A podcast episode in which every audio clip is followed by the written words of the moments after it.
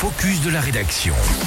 À partir d'aujourd'hui, Émilie, les habitants d'Annecy peuvent s'exprimer pour améliorer leur ville. Comment Pourquoi? Eh bien, on vous répond justement dans ce focus de la rédaction. Il s'agit en fait de la seconde édition du budget participatif qui débute donc aujourd'hui. Les Annéciens vont pouvoir faire leurs propositions jusqu'au 26 mai. Seul impératif soumettre des projets pour améliorer leur ville.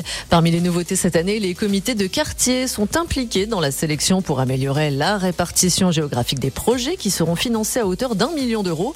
Les propositions seront ensuite soumises soumise à un processus de sélection qui devrait s'étaler jusqu'au février 2024.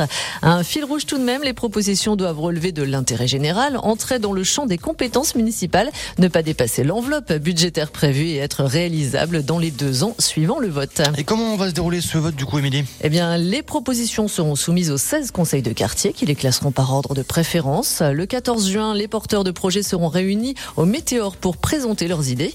À l'issue de cette première phase, 48 propositions seront retenues, soit deux par quartier. Elles seront soumises au vote des habitants à partir de janvier prochain. Ils pourront voter à partir de 11 ans. Près de 3200 personnes avaient participé au vote lors de la première édition. 17 projets avaient été proposés, 12 d'entre eux ont été réalisés. Un budget d'un million d'euros donc est prévu pour cette seconde édition du budget participatif. Merci bien, Émilie Bellet, 7h16. Merci.